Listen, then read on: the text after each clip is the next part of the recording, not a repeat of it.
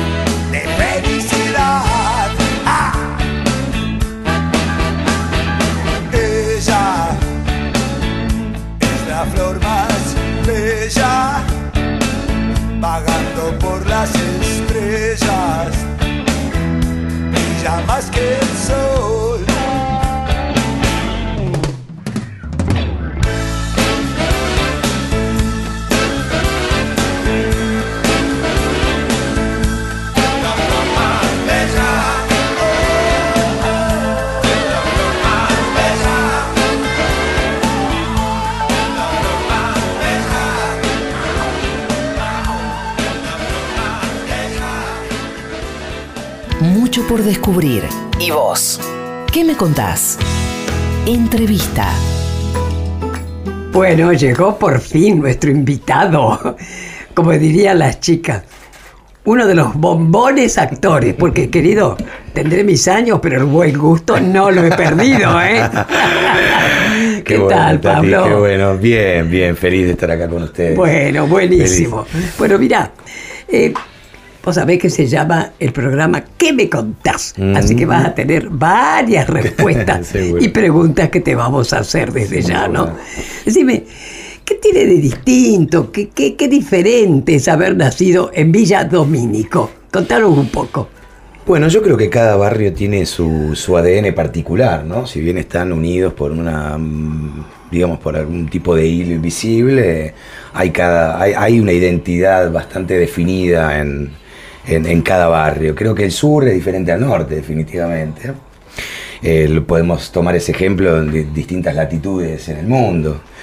Eh, yo nací en un barrio de clase media proletaria, digamos, un barrio que se construyó alrededor de una textil, una textil de comienzo del siglo pasado, donde mis abuelos vinieron, vinieron de, de España, mi abuela gallega, mi abuelo de Navarra, y, y consiguió mi abuelo su primer, y mi abuela también, su primer trabajo en, en esta textil.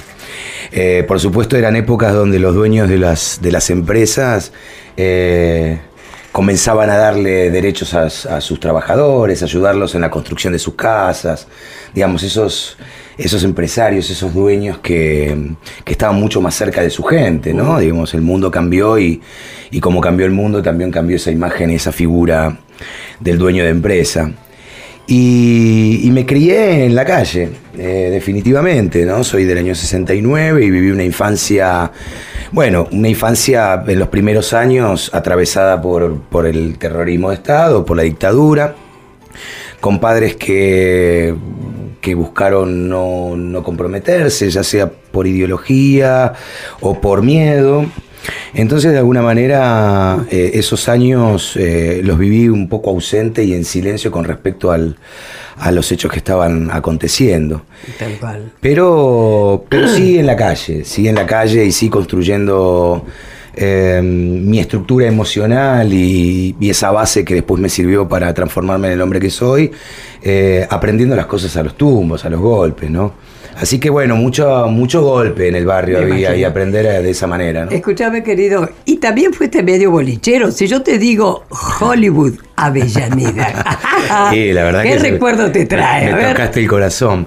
Bueno, como te decía, yo soy hijo de la dictadura. Los primeros años de mi vida fueron en plena dictadura. Posterior a eso vino mm, el- el aire fresco de la llegada de la democracia, que duró bastante poco, al menos en- desde, un un punto de vista más cercano, que podría haber sido, eh, podría haber sido en alguna de sus formas el gobierno de Alfonsín. Inmediatamente llegó Menem y, se vació de contenido eh, entre la dictadura que te habían enseñado a no comprometerte políticamente y, el vacío de contenido que había propuesto el menemismo, eh, mis- mi adolescencia y mi primera juventud estuvo ocupada por la diversión y casi por la exclusivamente por la diversión, la, el compromiso político, la militancia política que viene en edades muy tempranas, eh, como, lo, como hoy lo estoy experimentando con mi hija de 16 años, ¿no? que es un tren bala. Y hablemos. Eh, no, no- nosotros no, no habíamos podido eh, desarrollarlo de esa manera. Por eso mi militancia llegó a- muchos años después, ¿no? con la llegada de Néstor, ya de viejo te diría, a los 40 años. Ay, Eh, querido, ¿qué diré yo, por Ay, favor? por favor, no, vos ya pasás, vos ya estás más allá de todo. Eh, entonces, eh, este boli- bueno, Hollywood fue como mi- mi- el templo Me imagino. de la diversión, ¿no? Ahí fui tarjetero, ahí de tarjetero ¿Dónde pasé estaba? encargado. ¿Dónde estaba? En la calle Chacabuco, a casi antes de subir el puente, Mm. ¿no? En una zona que en ese momento era muy concurrida, después, eh, después cambió, después, eh, digamos, eh, el conurbano en general vino en una picada bastante, bastante irrefrenable. Y creo que ya a esta altura ya no ni siquiera existen esos boliches, ¿no? Bueno, mucho por Quilmes. Mi primer boliche fue Electric Circus en Quilmes, en la calle Videla. Eh, con el perdón de la palabra. Eh, y, El bosque de Quilmes también. Bueno, el bosque de Quilmes ya había venido cuando yo era un poco más grande, yo ya estaba actuando, ya estaba actuando, y sí me, me- me- me contrataban del bosque de Quilmes para hacer esos conocidos actos de presencia que hacen los galanes cuando, cuando están en pleno auge, ¿no? Que eso ya, ya pasó hace rato. Así que tengo enorm- hermosos recuerdos. eh, Digamos que toda, toda ese- es- esa. Esa frustración que a- a- después vi del no poder haber militado en tiempo y forma. La verdad que tuve una infancia y una adolescencia y una primera juventud tan, tan linda gracias a la familia que, Claro. en la que me crié, que, que bueno, que, que, que- que cre- que crecí sin, sin muchas responsabilidades Claro. en ese momento. ¿no? Claro, claro. Por eso, la viviste. La viví, la viví, La me viví. disfruté, fui, fui bastante, ya. bastante vago. Siempre fui un excelente alumno, desde primaria hasta los, eh, los inicios de secundaria, y en un momento me ganó la noche. Eh, y lo digo con dolor, ¿no? Porque con dolor y bueno, y, y- y- y también habiendo, habiendo disfrutado mucho de, de esas seguro. etapas de diversión. Te ganó la noche y no te pudiste recibir de maestro mayor de obra. ¿no? Claro. Te faltaron tres materias. Me faltó nada. Eh, Yo- di- ¿Cómo eso fue esa- ese momento que te transformaste de maestro mayor de en obras el en actor? actor. Sí. Bueno, yo me me metí en la secundaria siguiendo un grupo de amigos. Mirá cómo sería el vacío intelectual que, que no había tenido la capacidad en el momento que terminé la secundaria, en el paso de la secundaria, de que terminé la primaria, en el paso de la secundaria, para poder elegir de motus propio un, un camino que me representara eh, de alguna manera en el proyecto de vida que yo tenía a, a nivel estudio. Entonces me metí, seguí un grupo de, de- de amigos míos y me metí en un industrial. cuando ya promediaba el, el industrial, si bien a los primeros años era bastante bueno, me estaba dando cuenta de- de la- del error que había cometido, ¿no? Y bueno, como bien vos decís, eh, faltando tres materias, sentía tanto la lejanía de lo que estaba estudiando que no me importó el abandono de, de ese momento, cosa de la que me arrepentí, ¿no? Porque creo que tal vez me hubiese transformado en algo, en algo que, que, no sé, siempre soñé con ser abogado, por ejemplo, ¿no? Siempre soñé con tener las herramientas del Nos derecho. hubiéramos perdido a vos como actor, che, ¿qué tanto? Pero te hubieras ganado un abogado. Y seguramente hubiéramos estado muy cerca. Interpretaste a algunos abogados. Sí, ¿no? sí, sí. Garcas, todo, ¿no? Digamos, eh, que no son el, abanico general de la actividad, pero, pero sí porque, porque me gusta, porque me gusta mucho, porque digamos, me parece que es una herramienta y siempre trato de trato de con mucha con mucha delicadeza trasladárselo a mi hija, ¿no? Mi hija en este momento, como contaba, militante, eh, ella tiene muchos deseos de ayudar y yo siempre le digo, hija, vos querés ayudar a la gente, querés ayudar a los pobres, querés ayudar a los que menos oportunidades tienen. Estudia Derecho. Esa, es la, síntesis, la herramienta más importante como para poder ayudar en el lugar más sensible. Pero sí, no, no, eh, abandoné, abandoné el colegio, me pensé que la vagancia me iba a tomar, de hecho me tomé unos meses como de descanso, me acostaba muy, aprovechaba que lo que hacen todos los adolescentes y todos los jóvenes, me acostaba muy tarde, me acostaba, me, despertaba muy tarde, mi viejo diariero arrancaba a las 4 de la mañana, venía al mediodía a mi casa, me bancó un mes, me bancó dos meses y recuerdo perfectamente la imagen de mi viejo en, la- en el umbral de la puerta del cuarto, pateándome la cama, diciéndome, hasta hoy llegaste, te conseguí un trabajo. Y ahí empecé a trabajar en una imprenta, en una imprenta de un amigo de mi viejo, del Gordo Sarno, y barriendo, barriendo y... ¿Qué edad tenías más o más? Y ahí tenía 17, a- 16 Ah, años. chico, 16 claro. años, era, peque- era joven. Sí. Eh, y empecé, y empecé a hacer el camino y empecé a, a encontrar los, digamos, las, eh, una herramienta en, en- en la, primero barría, en la imprenta, después me vieron ciertas capacidades como para poder encarar al público, alguna una presencia que me ayudaba, que de hecho después la usufructé en, en mi actividad como actor. Y empecé a vender las, eh, los trabajos que esa imprenta llevaba adelante, ¿no? Y ahí empecé a desarrollar cierto gusto y cierta capacidad para la venta cierta capacidad para, para el convencimiento. eh, duré Y bastante. para llegar a la gente. para llegar a la gente en general. Eh, en la imprenta estuve un par de años y después empecé a trabajar inmediatamente en un- con mi amigo Marco Hendler, que hoy es mi gran amigo de- de- de- desde ese momento, padrino de mi hija, yo soy el padrino de su hijo, que fue el que me dio la posibilidad en un momento de, salir a estudiar teatro. Y me dijo, ¿pero vos qué querés hacer? Y le digo, yo, ¿sabes que Me parece que quiero actuar, porque de chico yo en el colegio actuaba y me llamaban de todos los grados para actuar. Y yo digo, yo creo que ahí hay algo innato que me gustaría probar. Y él me dio la posibilidad de salir antes y, y estudiar. Y trabajé muchos años, casi 10 años, trabajé en locales de ropa, en una cadena que llamaba B&M, empecé en Wilde. eh, seguí por Lomas de Zamora, pasé por Quilmes, fui a Capital también, volví de nuevo a, Zona Sur. Y, ahí me reconocí como, como que mi expertise, eh, este que no me había dado el estudio, pero sí me había dado la vida, era ser un vendedor. Y mi idea era que, que me iba a transformar en, en dueño de varios locales. Ya tenía idea concreta de, digo, bueno, un día voy a salir de acá, me voy a poner mi propio local, voy a tener uno, voy a tener dos. Ya estaba, diseñaba nombres y, y carteles para cuál iba a ser cuál iba a ser mi local. Pero como digo, mi amigo Marcos con mucha generosidad, porque él se, estaba harto del local, pero se quedaba esas horas que yo me iba para, para que yo pudiera estudiar teatro. El mom- fui a, a- averigüé, ten- yo tenía una- un actor favorito que era Lito Cruz, al que amaba profundamente, y dije, bueno, voy a estudiar con él. Y la primera clase eh, tuve la certeza de estar en el lugar donde... Era el Eh, tuyo. sí, como si hubiese caído de maduro y hubiese por su preso propio en un, en un lugar donde me provocaba una excitación muy grande y con la, con la particularidad que esa primer clase que fui, eh, la profesora, la, la- Judith, la, esp- la esposa de Martina Gemia, que fue un gran maestro de actores, me, después de, yo me recuerdo que había llegado, ya había empezado el curso hace un mes y pico, y dijeron, bueno, ¿quién pasa primero? Y yo estaba ahí solo, y me mandé y salté al escenario sin saber, ni nunca había actuado de nada. Y me mandé, digo, mi- mi- esa capacidad para, para el encare que siempre tuve, eh, lo puse al servicio de probarme para, mm, y no perder tiempo.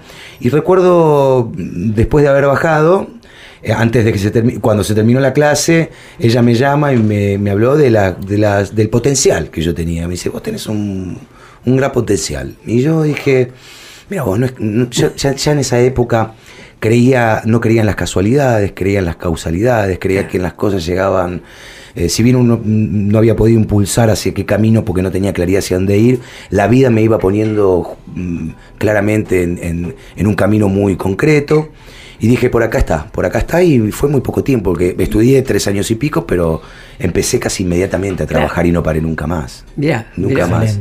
¿Qué te dejó el personaje de esa famosa película crónica de una fuga, Dios mío? Ajá. Que ahí cuenta toda la maquinaria del terrorismo de Estado, ¿no? Bueno, dejó? Me bueno, imagino. eh, fue fuerte. Fue muy divertido para mí, Tati. Me- me- no lo malinterpretes, pero Sí, para sí. mí, yo primero no juzgo a mis personajes, ¿no? La- mi actividad me da la posibilidad de poder encarnar eh, personajes eh, desde el arco, digamos, de, con un abanico muy amplio, desde desde el- representar la nobleza más extrema a la crueldad más eh, inhumana. Eh, la verdad es que cuando uno puede, yo, me, asumo un tipo noble en la vida, o sea, la, nobleza para mí es un valor importante en mi vida personal. En, mi espacio laboral, en- en mi rol de actor, en mi oficio de actor, el poder abandonar esa nobleza, no juzgar a mis personajes, me ofrece primero una diversión muy grande, no transformarme en personajes perversos sin eh, tener la necesidad de tener que juzgarlos, a nivel actoral, a nivel satisfacción que me genera, es una satisfacción muy grande. Primero, es algo bastante personal y, y que creo que tiene que ver con la psiquis, ¿no? El, el poder abandonar la nobleza para interpretar y ponerte en la piel, porque cuando te ponen la, la ropa, como me pasó en Crónica de la Fuga, me dejé el bigote, me calcé la 9 milímetros en la cintura. Eh, en el análisis de la historia en general me ponía los pelos de punta. Me imagino. Y me hacía ver en profundidad, en, en un, en un hecho casi, de, si bien estaba tomado de hecho, de un de hecho real, real, claro. ¿no? Porque hablaba de, de unos, de casos de fuga Mm. reales que existieron en la Mansión CD CD. eh, me daba la posibilidad de interpretar en- como, como actor, La antítesis. de jugar Claro. a ese poder Mm. desmedido, desmesurado, cruel, eh, que, que, que, bueno, que, que, que- que- que te impacta, que te- se te pega un poco, eh, se te pega un poco, digamos, o sea, te genera esa, eh, eh, digamos, si uno analiza el poder que, que esta gente debe haber Ah. tenido en esos momentos, ¿Qué te parece? ese poder genera una adrenalina muy particular, ¿no? Y una sensación de, del dominio de todo. El poder. del poder, que, que creo que más allá de- de la- del hecho ideológico, hay un hecho puramente mm, adrenalínico Claro. de- en el ADN, del movimiento, de cómo se mueve el ADN dentro del cuerpo, que genera una, una excitación muy fuerte y, y se podía generar. Ahora, Creo que lo, que lo más importante fue cuando me encontré con Claudio Tamburrini, que fue el autor de, de- de la novela, eh, basada en su, en su propia realidad, eh, exiliado en exiliado, bueno, y, y posteriormente eh, ciudadano sueco. Eh, y encontrarme con, con- con el relato real, ¿no? el verdadero relato, la, de, más allá de la novela, Sí. de lo que era el cuento novelado para construir esta historia que luego fue adaptada por Adrián Caetano y maravillosamente llevada al cine de la mano de él. Eh, era esas vivencias y, y ver cómo, en la de, cómo cuando vos estás enfrente de alguien así, más allá de que ya ha pasado mucho tiempo, cómo el cuerpo vibra en el momento de recordar y de contar revive, ciertas claro, cosas. Y entonces claro. creo que lo más impactante eh, fue encontrarme con, con esos relatos reales eh, y todo lo que encerró la película, porque gracias a Crónica de una fuga yo lo conozco a Néstor Kirchner también. ¿Ah, sí? Claro, eh, uno de los productores era Adrián Cochen, un, un amigo mío, eh, y bueno, muy, muy cercano a Néstor en ese momento, y, y que nos, eh, Néstor había pedido conocernos, fuimos con Rodrigo Lacerna, con Adrián Caetano, con los productores, y bueno, esta maravilla ¿no? Del- de, lindo. de- de- de la- de lo que es esta actividad, esta actuación, que venís de un barrio muy bajo, eh, no habiendo terminado la secundaria, y de golpe está sentado con uno de los No, lo hombres que te cambiaron toda la vida, ¿no? Y lo fantástico también fue la otra actuación, acordate, eh, ¿cómo es? Montecristo. Montecristo. Montecristo, querido. Bueno, eso fue muy fuerte también. Y que, que vaya si fue fuerte, y lo que decíamos que esa memoria está presente a, a través del arte y todo. Acordate que se recuperó un nieto Sí. gracias a, a- a Montecristo, sí, ¿no? Sí, sí, Qué sí. Tati, eso fue. Bueno, y, nosotros fuimos a grabar a la, a la casa de abuelas Claro. y tuvimos con- ahí es donde tuve contacto por primera vez con, Con Estela. con Estela, Mm. eh, y con las chicas también, con todas las chicas ahí. sí. Y, y bueno, y, y, y Montecristo me dio la segunda oportunidad de conocer un hombre muy relevante también en mi historia y en, y en la historia de los argentinos hoy día, que fue Alberto Fernández.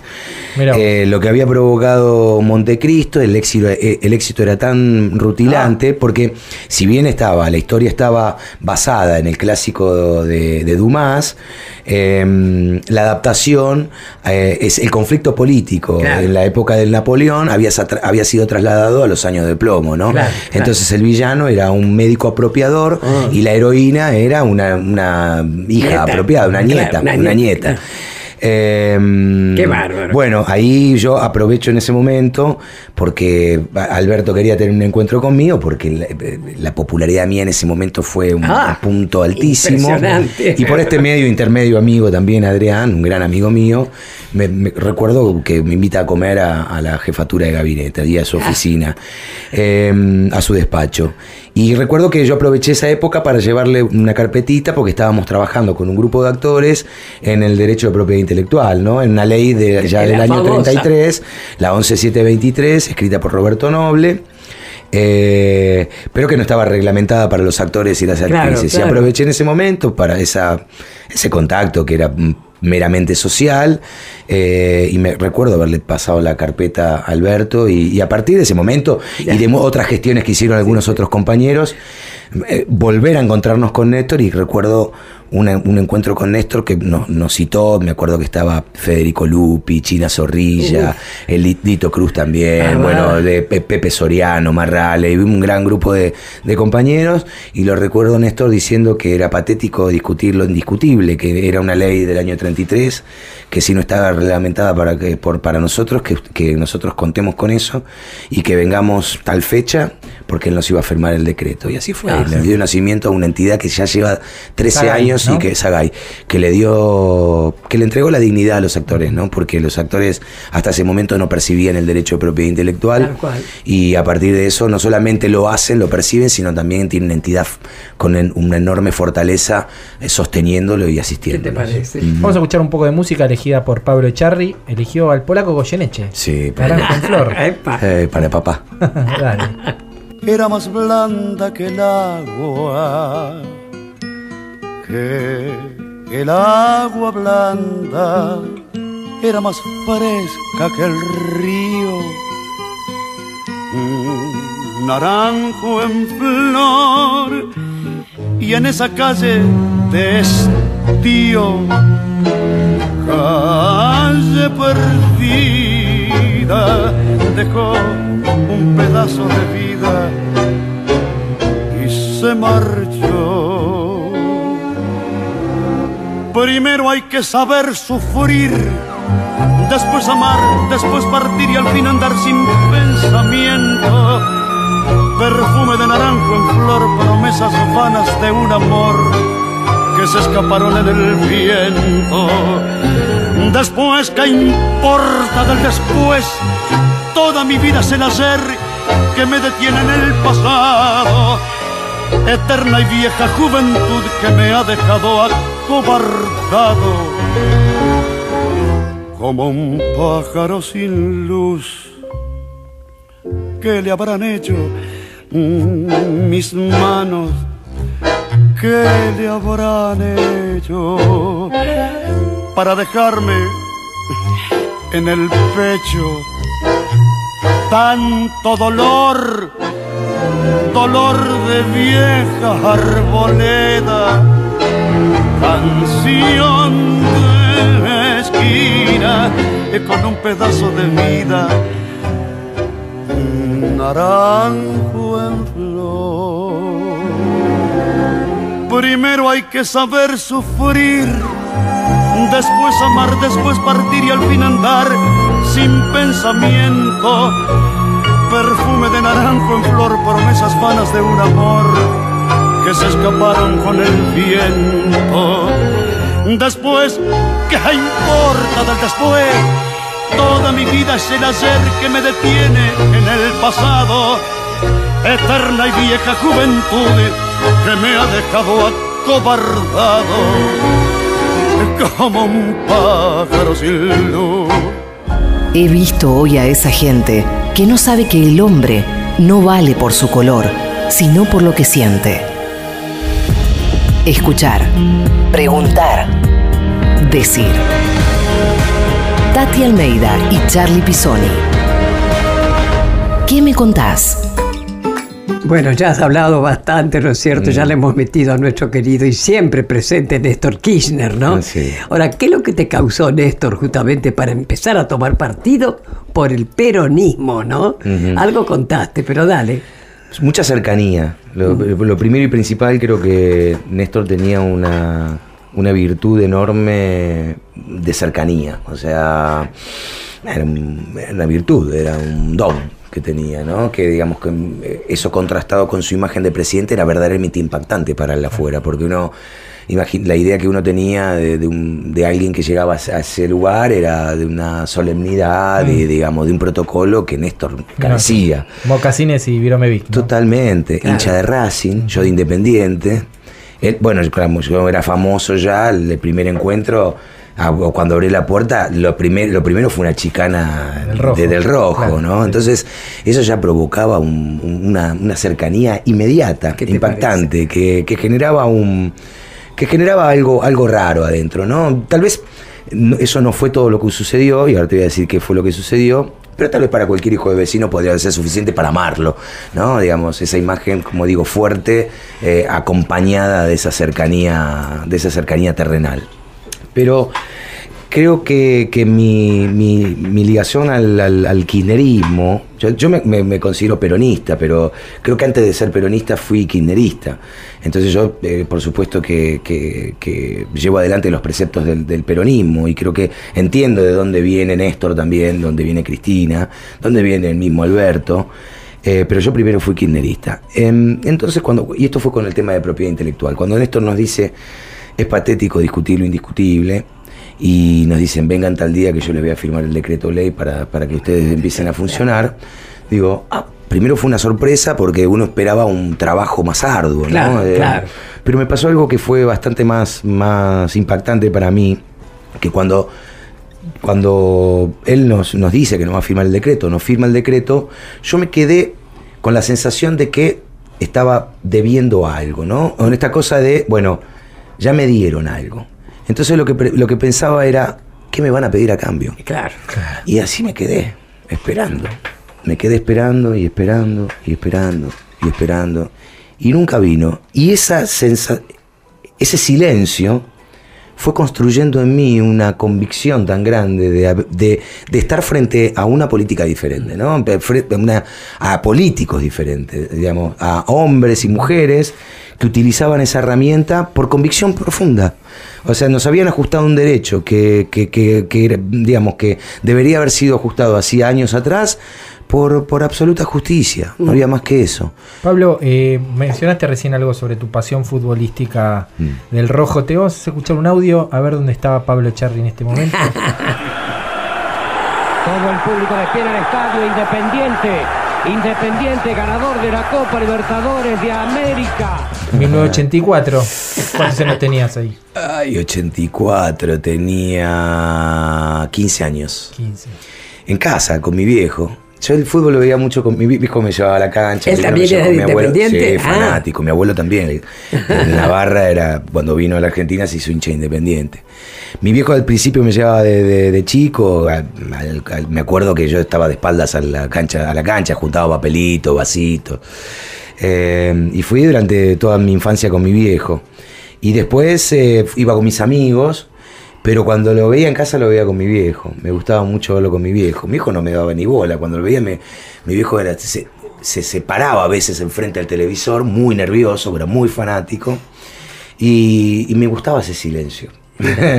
me gustaba ese silencio de disfrutar el fútbol eh, de una manera muy férrea y de que no le hablen al viejo, no le podían hablar, ¿viste? Mi vieja a veces le hacía una pregunta y el viejo contestaba como el culo, ¿viste? O sea, yo decía, "Ca- pero como si tuviera que, que estaba, estaba en- sobreentendido que en ese momento no había, no, no había forma de hablarle. Y bueno, la verdad es que Independiente para mí, más allá de la pasión futbolera y el amor por el club, es mi papá. Eh, muchos años, muchos años después, no hace tanto, tuve la posibilidad de filmar una película que me, me- me llenó el corazón, que fue Papeles en el Viento. Papeles en el Viento es una novela de Eduardo Sacheri, que cuenta la historia de cuatro amigos hinchas de Independiente y que uno de ellos se enferma de una enfermedad terminal y, y cuenta el paralelismo entre la decadencia de- del Independiente campeón, que nosotros los vimos todos en tiempo y forma cuando éramos muy jóvenes y la, de- y la decadencia física de, esto- de este amigo que de a poco se nos, se nos va yendo. Y la verdad es que, mm, fue- bueno, eh, eh, lo que me dio este, este oficio, ¿no? Con este oficio me, me- me pude encontrar con ustedes, con este oficio lo pude conocer a Néstor, lo pude conocer a Alberto, la pude conocer a Cristina, con este oficio, con este oficio lo pude conocer al Bocha, me hice amigo del Bocha. El Bocha, eh, fui padrino de un boliche que él tuvo cuando andaba mucho por la noche. Él también, no solamente yo. Eh, eh, el Bocha vino al velorio de mi viejo. eh, eh, y bueno, y tuve la posibilidad de, de- de- de meterme, de interpretar a este personaje, este hincha de, de- que era un abogado, Garca Justo. también, en ese momento, que era el que ponía en, en duda la posibilidad de un jugador que habían comprado este grupo de amigos. Y me volví a encontrar después de años yendo al- a la cancha del Rojo, a la doble visera, caminar esas, eh, la, la calle Ricardo Enrique Bocini, que es eh, la ex Cordero, y, y- y- y emocionarme a cada paso, a cada paso, recordándolo a mi papá y, y recordando esa pasión y, y- y todo lo que mi viejo, más allá de lo futbolístico, todo lo que mi viejo me inculcó como Totalmente. tipo, ¿no? O sea, eh, por eso cuando yo me, me- me- me hablo de Independiente, hablo, hablo de Antonio. Es que es- Hablaste hace poquito de tu hija, Mo- Sí, eh, Morena, Morena. Como un motorcito militante político. Wow. ¿Cómo es esa, cómo, cómo se, se vive esa, esa pasión del en el movimiento de mujeres, ¿no? Por el aborto legal, seguro y gratuito que, que tiene tu hija. Eh, fuertemente, digamos. eh, la militancia de las chicas hoy es, eh, es con un empoderamiento total, 100%, real. El miedo no es parte, como si en otras épocas, en otras décadas, eh, fue- fue- era parte del cóctel. ¿Lo ¿no? atribuís a algo eso? Claro, por supuesto, a los años de kirchnerismo, ¿no? A los años de kirchnerismo y a los, a los juicios, a los juicios. Yo creo que los juicios, la apertura de los juicios de lesa humanidad fueron un- es lo que puso la Argentina en la vanguardia, en la, en la vanguardia, en, Pioneros en- hemos sido pioneros en el mundo, ¿no? Y creo totales. que nuestros hijos, sin nuestros hijos, sin haberlo, sin eh, poder tener un registro intelectual tan profundo de eso, eh, han mamado eso, han, respiran esa libertad y ese, eh, digamos, esa, mm, eh, esa, esa puesta a punto y esa, digamos, esa, esa llegada de justicia. En, en, digamos, parcial de alguna manera, Total. porque no, no, no se ha llegado a la totalidad, pero sí en, en una- en un, en un, digamos, en- con un peso muy importante. Entonces, eh, es una tromba, es, es, eh, a veces lo vivo con cierto temor. ¿En qué sentido? Eh, soy un, un- un hombre construido en Villa Domínico, con estructuras machistas eh, de, de los cuatro costados, ¿no? No solamente por lo que de alguna forma bajaba desde mi propio género, sino también lo que bajaba de- género opuesto, ¿no? Digamos, del, del género femenino. La construcción machista venía desde, los cuatro costados. Eh, esa necesidad de cambiar el discurso, esa necesidad de, de dejar de, de- de- de entrar en ciertos lugares comunes que hasta hace muy poco uno caía eh, consecuentemente, ¿no? De hacer comentarios fuera de lugar, de, digamos, de, de- comentarios que estaban validados y estaban perpetuados por, por, bueno, por, por siglos y siglos de, construcción machista. Yo y creo que somos, eh, yo me siento un- un- dichoso de, haber traspasado, de, de- de haberme encontrado de frente con, esas, con esa posibilidad real de, de- de- que el mundo cambió. Y qué bueno, y, y enhorabuena. Eh, tu compañera de vida, Nancy Duplá, eh, ¿en qué momento se transformó en compañera también y hago el signo de la B? ¿Cómo, cómo Bueno, ella siempre fue compañera. Yo vengo de una familia radical. Eh, mi viejo radical alfonsinista, ¿no? Con el tiempo al principio, mi viejo tenía expresiones bastante conservadoras, mi abuela también, digamos, era una familia, una familia que, que, paradójicamente vivía en un barrio bajo y, y que no, no tenían, digamos, no habían desarrollado esa conciencia política popular y, y había sido de alguna forma cooptada yo digo, le, inocularon el gen gorila eh, a través de, de- la única vía y el único relato dominante que existía en esa época, tanto en diarios como en revistas, como, como, como en, como, digamos, como en, en- en radio, ¿no? Eh, después descubrí con el tiempo que mi viejo era alfonsinista y cuando lo vi a Moroy y a la Santoro sumándose al, al- espacio kirchnerista, yo me acuerdo estar en la, en la, en- la cocina de mi casa y, y cuando ellos anunciaban ese paso llorando, ¿no? Porque yo, cuando me hice kirchnerista, es profesamente kirchnerista, eh, siempre pensé, uy, me hubiese enfrentado a mi viejo en este momento. Uy, estaría enfrentado políticamente a mi papá. Y eso me traía bastante dolor. Yo lo, lo quería mucho a mi viejo. Si bien tenía encontronazos con él, tenía un profundo amor por él. Y cuando los veo haciendo ese traspaso al, al- al espacio kirchnerista, recuerdo solo de estar en la, en- cocina de mi casa llorando. Eh, pero bueno, eh, esos años de adolescencia de primera infancia, eh, yo lo había vivido alejado de la política, entonces no tenía una formación, una idea política formada. De alguna manera, algunas veces repetía algunas, algunas cosas que, que- que escuchaba de mi viejo en mi casa, pero trataba de no hablar de política. Tenía amigos peronistas que discutían con mi viejo y yo los puteaba, porque me se cada quilombo cuando mis amigos peronistas, mi amigo Roberto, me lo acuerdo que una vez me lo llevé a Mar del Plata y se armó un quilombo en la mesa de la cosa, que yo decía, te traigo de vacaciones, porque lo habíamos llevado nosotros, habíamos ido a un departamento que le prestaban a mi viejo, y digo, te traigo de vacaciones y me armás semejante quilombo después de la cena, no te traigo más. Yo decía, pero vos no entendés nada, vos no entendés nada, hay que defender las ideas, qué idea, dejame echar las pelotas. No ves que a mi viejo le digo todo que sí, yo le digo todo que sí, así ya sal- salimos rápido, nos vamos a bailar, qué problema hay. Entonces, bueno, eh, con la llegada, yo la conozco a Nancy antes de la llegada del kirchnerismo. Y un. y yo sabía que ella venía de familia peronista, de familia decididamente peronista. Ella se expresaba como peronista, pero era una época donde no discutíamos ni, ni poníamos muy sobre la mesa nuestra, nuestro pensamiento político. Yo me sentía cómodo porque no lo tenía formado, hasta que llegó Néstor. Viste que se había rumoreado que por ahí te ofrecían también para que fueras candidato para jefe de la ciudad de gobierno, ¿no? Mm. La ciudad, suponiendo que hubieras ganado. ¿Cuáles serían las medidas primeras? ¿O qué es lo que pretendés, digamos, que se tomen ahora, ¿no? Las, las- las más importantes, digamos. Bueno, difícil que, que las que con, con el triunfo que, que tuvo aplastante, Qué ¿no? maravilla. Qué maravilla, Es increíble, impresionante. es increíble, es Él increíble. está hablando de la reta, vos, Vos estás hablando no. de Alberto. Ahora vos me decís en la ciudad, porque me dijiste ciudad, jefe de sí, gobierno. claro, sí. Bueno, entonces yo te estoy hablando. Acá, obviamente. primero no hubiese aceptado nunca, Tati, te digo, porque de perdedor no me gusta ir a ningún lado. por ahí me visita el alemán. ¿Qué, qué querés?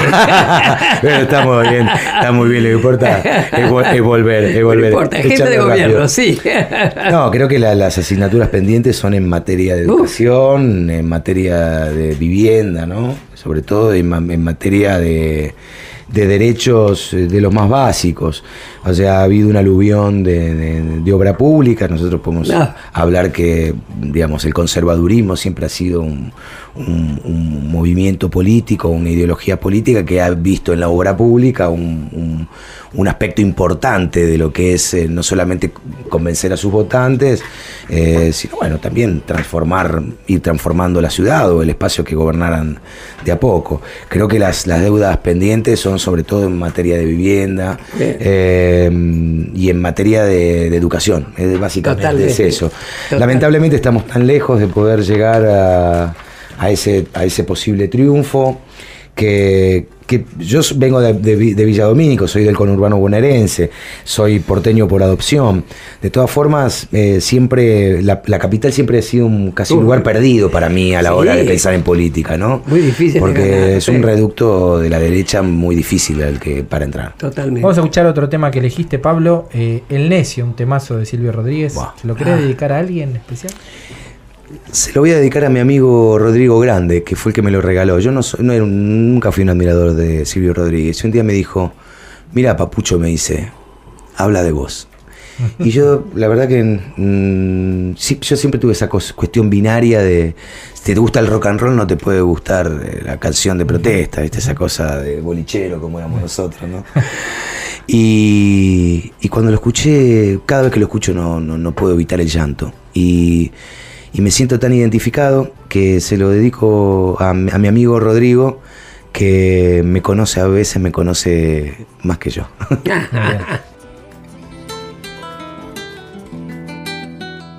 yo quiero seguir jugando a lo perdido.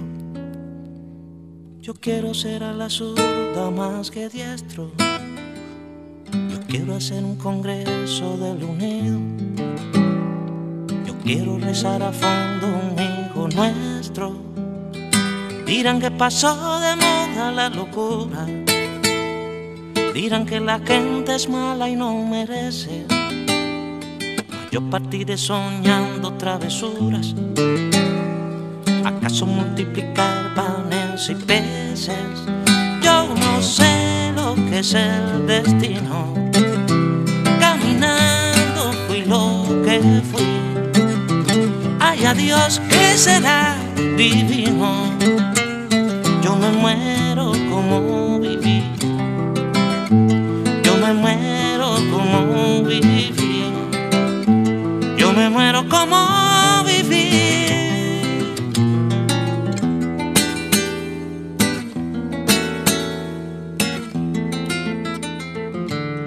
Yo me muero como viví, como viví. Como viví, como viví. Yo me muero como viví. Estás escuchando a Tati Almeida y Charlie Pisoni. ¿Qué me contás? En el Destape Radio. Decime, mi querido, con respecto a nuestro presidente, uh -huh. ahora, este, Alberto Fernández. ¿Qué es lo que te genera? ¿Qué, qué, qué pensás? ¿El rumbo que va a, cómo va a cambiar realmente el país? ¿Cómo lo sentís a eso? Me genera confianza. Exacto. Eh, lo, princip y lo principal y esperanza, esperanza mucha. Me, me, parece que es el hombre indicado en este segmento de la historia. ¿no? Eh, analicé durante estos cuatro años terribles que nos tocó vivir y, con ese deseo profundo de, de, la vuelta de un gobierno nacional y popular, ¿qué, qué, estilo, qué, qué, características tenía que tener ese gobierno nacional y popular? Y la verdad que antes de la aparición de Alberto, más que la aparición de Alberto, antes de, de la jugada maestra de Cristina, ¿no? A, a, a, traerlo a la arena política y colocarlo en el, en el centro, eh, entendí que, que esa primero esos vínculos que él posee, ¿no? Porque posee claro. vínculos eh, sociales a los que Cristina nunca perteneció y en los últimos años, por supuesto, fue perdiendo cada vez más, por una postura en ese momento bastante más combativa.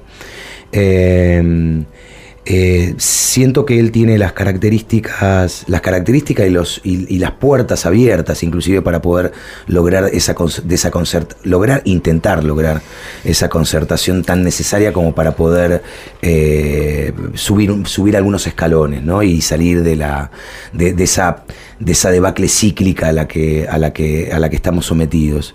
Eh, creo que descubrí un. Primero, siempre conocí de su moderación, de su capacidad, de su capacidad política y de su conocimiento de las leyes. Siempre me impactó, me impactó cuando hablaba, esa serenidad para transmitir. Y, pero lo que se descubrió fue un líder carismático que era, era, improbable hasta ese momento, ¿no? Yo recuerdo haber amanecido, no me acuerdo si fue el sábado, eh, donde me, encontré con ese video de, de Cristina donde expresaba el, la decisión que había tomado y recuerdo haberme emocionado mucho. Sí. Y posteriormente cuando terminé dije, uy, ¿y ahora qué? Es decir, ¿y cómo es esto? ¿no? Fue, o sea, había sido, la, la primera impresión había sido muy buena, la segunda había sido de, de una cierta incertidumbre. ¿no? Como a todos nos pasó. ¿no? Exacto. Y creo que él fue ganando, fue ganando esa confianza nuestra, de los más kirchneristas, de los más eh, puros, por decirlo de alguna manera, que tenía que lograrla. Ese trayecto desde el momento de- de- del anuncio de Cristina a, a lo que iba a ser las fechas de elecciones, él tenía que lograrse esa confianza nuestra. Totalmente. Pero ¿sabes lo que pasa? Es que Cristina es una estratega, por algo lo puso Alberto, vamos, es una maravilla. Y es como que jugó con las fichas de ajedrez, ¿viste? Sí. Movió una por la otra y vaya si le dijimos jaque mate los Sí, otros días, ¿no? hay duda, no hay duda. Y de una Totalmente. generosidad de, de Tati, porque lo que se vio en el movimiento de Cristina fue una, la visión del país que venía. Eh, quedó, quedó por fuera el, el deseo de poder o el, El deseo de, protagonismo. de protagonismo y de inclusive contando con el caudal posible por lo menos para intentarlo, Claro, ¿no? claro. Eh, y lo que se vio es, más allá de una jugada que, que- que di- dispuso el tablero de una forma, eh, dio vuelta el tablero de una, Una manera muy, contundente, es esa visión política Mm. de avanzada de qué clase de estructura, de coalición hay, debería formarse para poder encarar el país que viene. Totalmente. Entonces, eh, eso me enamoró de ella también profundamente, ¿no? Eh, le, le colocó una capa, eh, una capa más a, a lo- a- a- la enorme cantidad de capas que yo veía en ella y, y la, enorme capacidad política. Pablo, eh, queríamos preguntarte, porque vos siempre colaboraste con el movimiento de derechos humanos, estuviste, eh, pusiste el cuerpo. ¿Por qué, ¿Por qué tomaste esa decisión? Porque mm, cada vez que, que me tocó pensar en, Porque vaya si nos has apoyado siempre y seguís. Sí, bueno, lo, es natural para mí. Cada vez que me tocó pensar en esa madre a la que le arrancaron su hijo, su hija, en algunos casos más de, más de uno, esas vidas destrozadas, esas, esas realidades transformadas de la noche a la mañana con un nivel de crueldad tan tan difícil de poder dimensionar inclusive, ¿no? O sea, eh, era muy difícil de pensar en, en ese nivel de monstruosidad, ¿no? Creo que con el tiempo fui digiriendo y entendiendo esa capacidad psíquica. Fue tan inexplicable para mí y me causó siempre tanto dolor, porque si bien yo no, no estaba involucrado y esos años de plomo estaban muy lejos porque mi familia me alejaba, era muy pequeño, pero mi familia también se alejaba y me alejaba de esa posibilidad de pensarlo en tiempo y forma. Cada vez que me puse en el piel, en, en la piel eh, en la piel de un compañero una compañera desaparecida o desaparecido y una mamá. So- la, la imagen de la mamá es una imagen eh, muy fuerte, ¿no? Sobre todo cuando después trabajas en, en- en la ficción y en el- la imagen de la madre y el, el sentimiento y esa relación madre-hijo y esa ruptura, ese desgarro. eh, siempre me causó tanto dolor, siempre me pareció tan injusta, siempre me pareció, y, y- y- y más injusto aún y más eh, inaceptable me parecía el ocultamiento, eh, o, o mismo ahora en estos últimos años la crueldad resurgida de, de la reivindicación de esos actos perversos que, mm, que tácitamente o internamente eh, eh, decidí eh, seguir estando cerca, primero para, para, para pegarme de esta energía maravillosa, ¿no? Y, y de esta grandeza y, y, de esta capacidad humana de transformación, como Tati me lo dijiste hoy y me lo habías dicho ya también varias veces. A Tati Almeida la, la, la parió Alejandro, ¿no? Y- Totalmente. Eh, esa transformación tan grande es, es, tan difícil de, de- ser indiferente cuando te acercás. Que, mm, que bueno, que, que- que- que fue un antes y un después para mí. Eh, entonces, eh, y, ver a mi hija, Tati me invitó la última vez a- a Plaza de Mayo, a las marcha rondas, de la eh, resistencia. a la exacto, a la marcha de la resistencia, y ir con mi hija y ver el orgullo lo que le causaba a mi hija.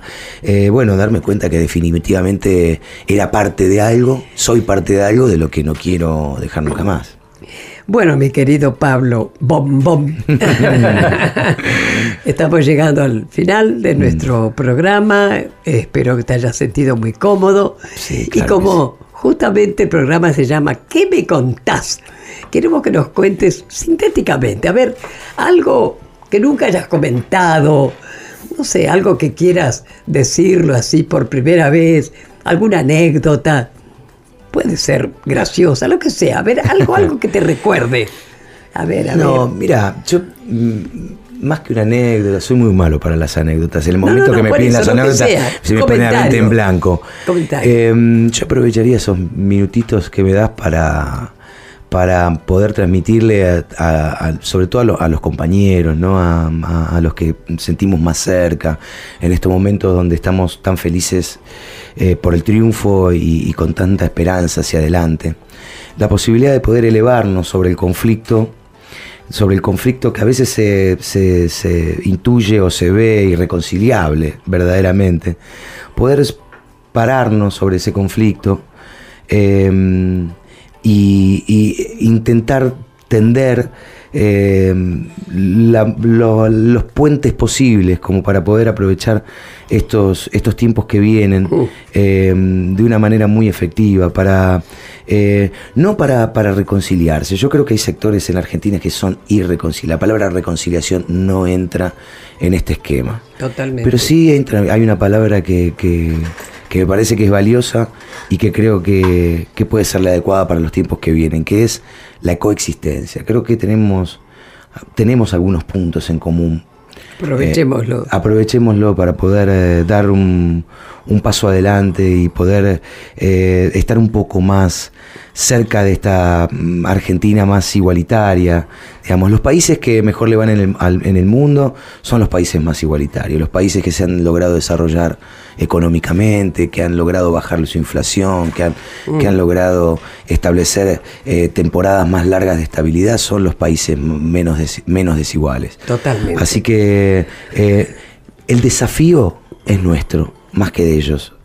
Eh, mm, digo de ellos cuando hablo de la otra fuerza política, ¿no? Ellos van a Del estar- neoliberalismo, del, Pablo, del neoliberalismo, pero digo también de esos Porque abarca todo. de esos conciudadanos nuestros que a veces que, verdad- que estamos tan cerca a veces a nivel físico y tan lejos a nivel espiritual e ideológico creo que el desafío hoy es nuestro es nuestro de poder eh, eh, a través de la victoria que hemos obtenido eh, establecer puentes para, para lograr esa Argentina que verdaderamente soñamos Bueno, mi querido, muchas gracias por habernos vos, acompañado. Tati. Todo nuestro cariño a Nancy, a esa hija militante que tenés. Porque militancia es eso: compañerismo, comprensión, compromiso. Sí, claro que sí, claro y que sí. ayudar al otro. Así que gracias, mi amor. Gracias, y Tati. besos. Y bueno, espero que la hayas pasado bien. siempre que estoy al lado tuyo gracias, chao. Nos vamos con Muchas un pacto gracias. para vivir, otro tema elegido por Pablo Echarri.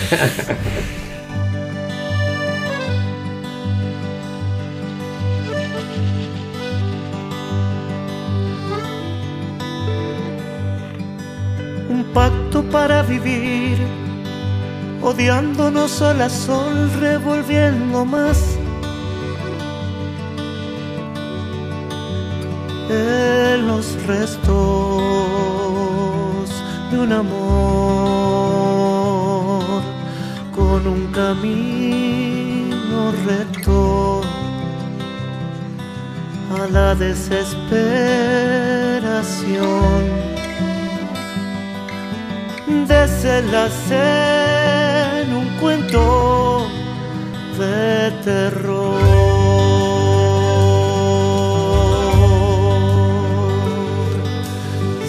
Años así, escapando un mismo lugar con mi fantasía. Buscando otro cuerpo, otra voz, fui consumiendo infiernos para salir de vos. Intoxicado, loco y sin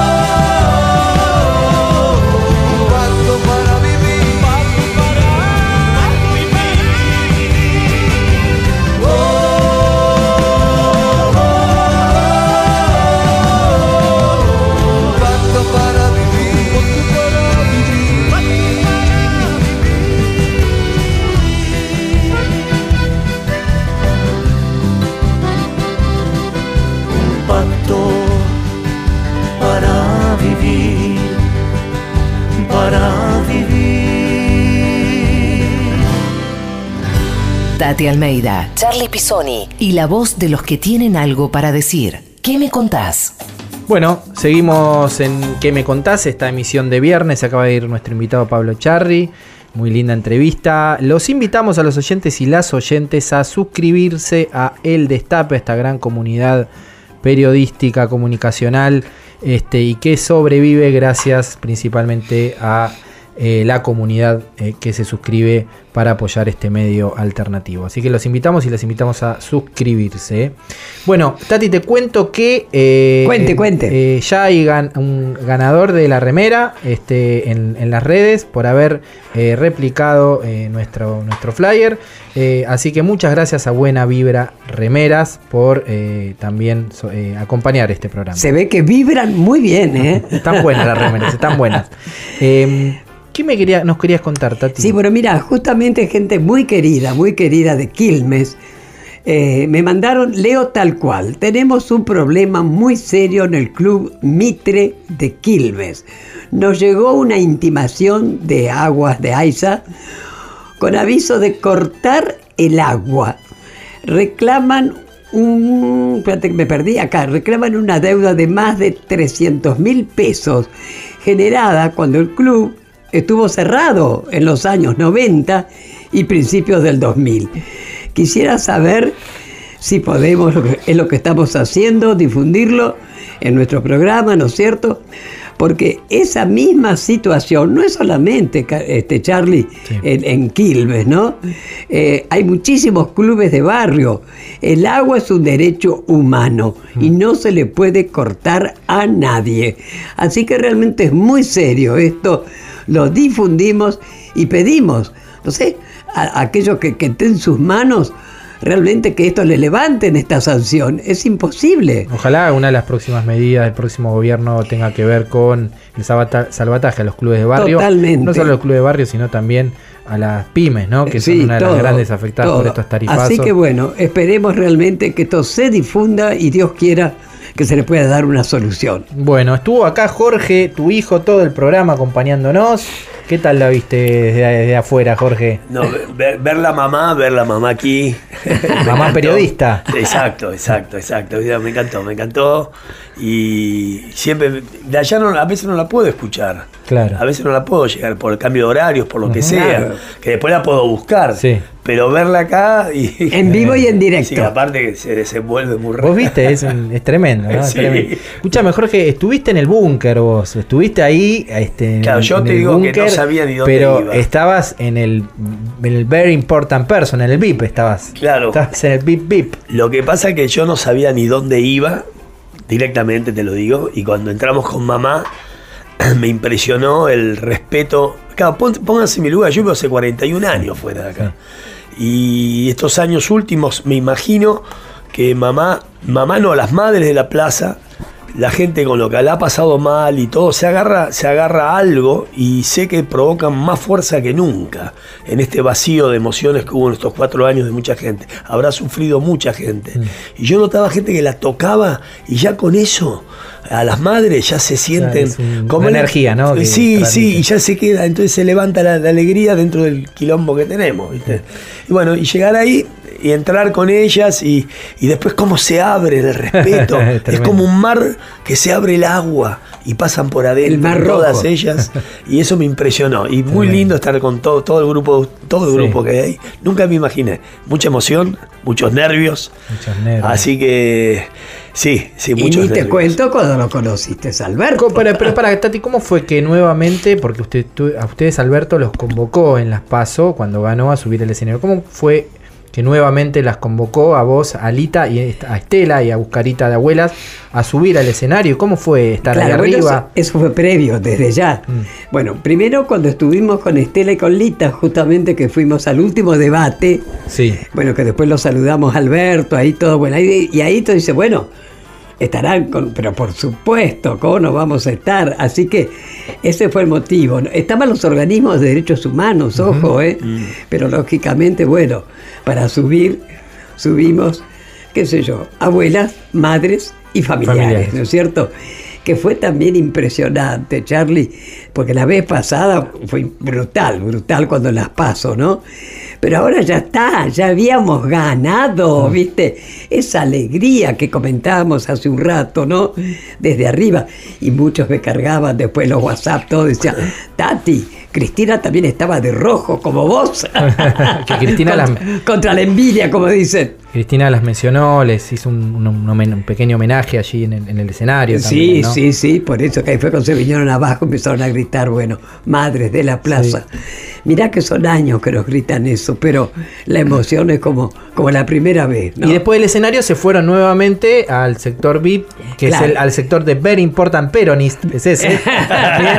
Que estuviste ahí con Alberto, Jorge, vos también. Claro. Que trajiste unos regalos. A ver, comentame porque es muy, muy gracioso lo, que- No, lo que, lo que traje sucedió. de unos, unas gamusitas de, no sé, chiquititas como para limpiar los celulares. Y, Que dice frente todos, Claro, frente todos. en un cor- una gamuza color azul y del otro lado todos unidos triunfaremos. Sí. Entonces traje como, no sé, una, una 300, 400. Entonces iba regalando, mientras iba pasando la noche, venía el escrutinio, ta, ta, ta, ta, ta, ta, ta, hasta que llegó el momento que subimos a saludar a Alberto y entramos y sale Alberto. Y bueno, mamá dice, mirá, ha venido a votar por primera vez y un, bueno, tengo una foto tan linda con él mirándonos los dos. Sí. Nos abrazamos. eh, yo le agarro, me acuerdo, la nuca y no sé de qué palabra en este momento, no sé, fue muy lindo, no sé, y golpe me dice, yo quiero mucho a tu mamá. Perfecto. Entonces sacamos la foto que estaban ahí, tac, tac, tac, tac, y le re- regalo unas gamusitas de estas. Se las doy, le regalo, sí, ay, qué bien que me viene para los lentes, no sé qué. Y uno, no sé quién de por ahí dice, la primer pyme ya las tenemos con esta gamusita. Eso me reí mucho. Y nada, fue, fue muy divertido. Y aparte... Viene la pyme, la pyme de Gamusa, es una- un adelanto ya. Vuelve Jorge la, a Argentina. la gamuza azul. ¿Te imaginas, Charlie, lo que fue para mí en lo personal estar con Fabiana, con Jorge y por supuesto Alejandro, que también estaba allí, estar con el presidente? Lamentablemente no pudimos saludar a Cristina, porque también era, era un, bueno, una cantidad de gente, Sí. todo, pero ya nos ha dicho, por supuesto, que vamos a ir a, a saludarla con Jorge para que la conozca Sí, claro. personalmente, ¿viste? Muy bien, y la esperamos acá también a Cristina. Ay, sí, ¿eh? querido, por supuesto. Y Alberto también. Ya lo creo, ya lo creo. Bueno, nos estamos yendo. Así es, bueno, ha sido, pienso, una entre, como tantos de todos los que pasan por nuestro programa, ¿qué me contás? ¿No es cierto? Pero realmente un encanto, Pablo, ¿eh? Un encanto. Un encanto. Así que será hasta el próximo viernes a las 17 horas, como todos los viernes, con nuestro programa, Charlie. ¿Qué me contás? Chau, chau. Así es, hasta el próximo viernes y gracias a nuestra fotógrafa oficial Ay, que se sí, incorporó hoy, eso. A Caro, nuestra fotógrafa, eh, nueva Muchas fotógrafa. gracias, mi querida, muchas gracias. Hasta el viernes. Hablar, escuchar, decir. ¿Qué me contás? Tati Almeida y Charlie Pisoni vuelven la próxima semana para darle voz a quienes tienen algo importante para decir. El Destape Podcast. Estamos en todos lados. El Destape Podcast.